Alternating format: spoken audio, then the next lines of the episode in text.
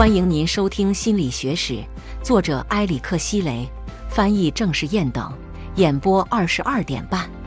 欢迎订阅《心理史学》第二章：印度和中国的心理学知识，中国的儒家思想和心理学观点。中国第一个皇帝公元前二百四十六年登基，追求效率和秩序，设计了驰道，统一了度量衡，制定了货币标准。统一了文字，甚至提出了马车的标准宽度。历史学家提供的证据显示，早在两千多年前，中国的皇帝们就开始使用一种笔试系统，对潜在的政府职员进行评估。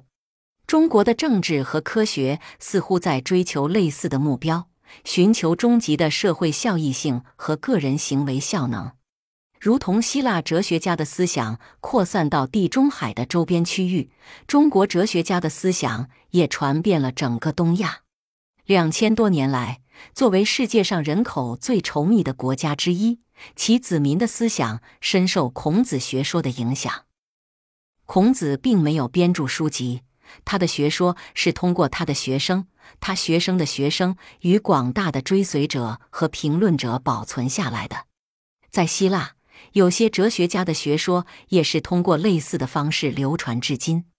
儒家学说以道德规范的形式呈现，可以与古希腊伊壁鸠鲁、苏格拉底和斯多葛学派的观点相比较。孔子和他的追随者将其观点立足于“人”这一概念，它是指一个人想要成为真诚、富有爱心之人的终身决定。善良的和有效的行为是其关注的核心。孔子相信，任何人都能成为一个善良的人，关键在于这个人对于修身的决心。无论一个人多么成功，他都必须追求变得更善，即使实际的成就可能非常小，但只要付出了真诚的努力，这个人就是善的。自我完善是无止境的。在孔子看来，理想之人应该是一个和谐的人。是一个不会因害怕不愉快的结果而在正确事情面前止步的人。我们没有理由崇拜神明，人们可以提升自己，不惧神明而获得快乐。人们必须爱他们的家庭和邻居，必须尊重权威，遵守法律，必须避免破坏社会秩序，并学会如何接纳它。教学应该推动社会目标。孔子还倡导。无论个人能力如何，所有人都应该接受教育。人类拥有道德的善吗？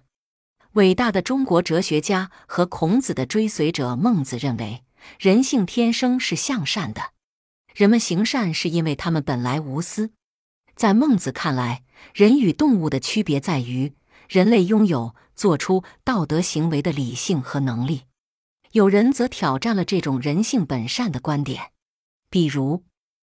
孔子的另一位杰出追随者荀子认为人性本恶，如果没有教育，人们很可能会追逐私利，行为变得像动物一样。人们学习道德行为只是出于对惩罚的恐惧。